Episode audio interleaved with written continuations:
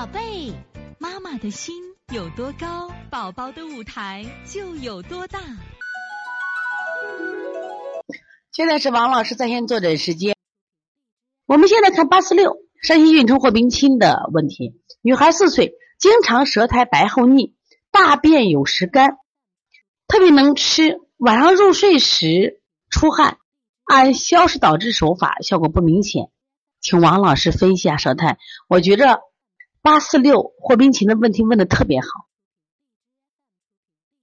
大家猜猜看，王老师为什么他问题问的特别好呢？因为霍冰琴是一个专业推拿馆的推拿师，我们第一眼看到这样的舌苔，你们说厚不好？现在听课的妈妈跟王老师互动一下，你觉得厚不好？这个孩子的舌苔厚吧？那舌苔厚，我们第一反应是什么？是不是要消食？第一反应是不是要消食？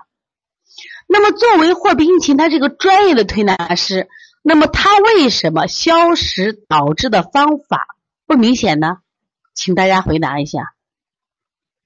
这个小孩呢，经常舌苔白厚腻，大便有时干，特别能吃，晚上入睡时出汗。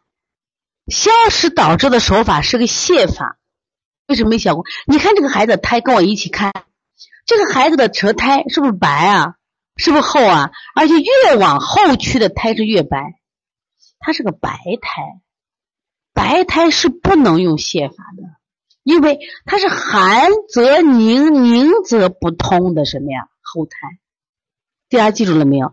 大家仔细再看这个孩子舌头，这个孩子的舌头中间是不是？你看是不是有水？你看明明是什么呀？脾湿运化不掉，就在中焦，是不是？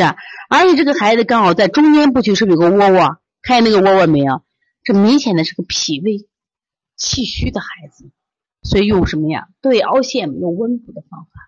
他舌头很厚，是积滞了，但是寒而化积。对，张女儿说的话，小黄小寒，大黄大寒，明白了没有？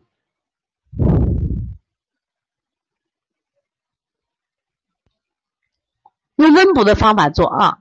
所以从现在开始学习小儿推拿，从现在开始学习正确的育儿理念，一点都不晚。也希望我们今天听课的妈妈能把我们所有的知识。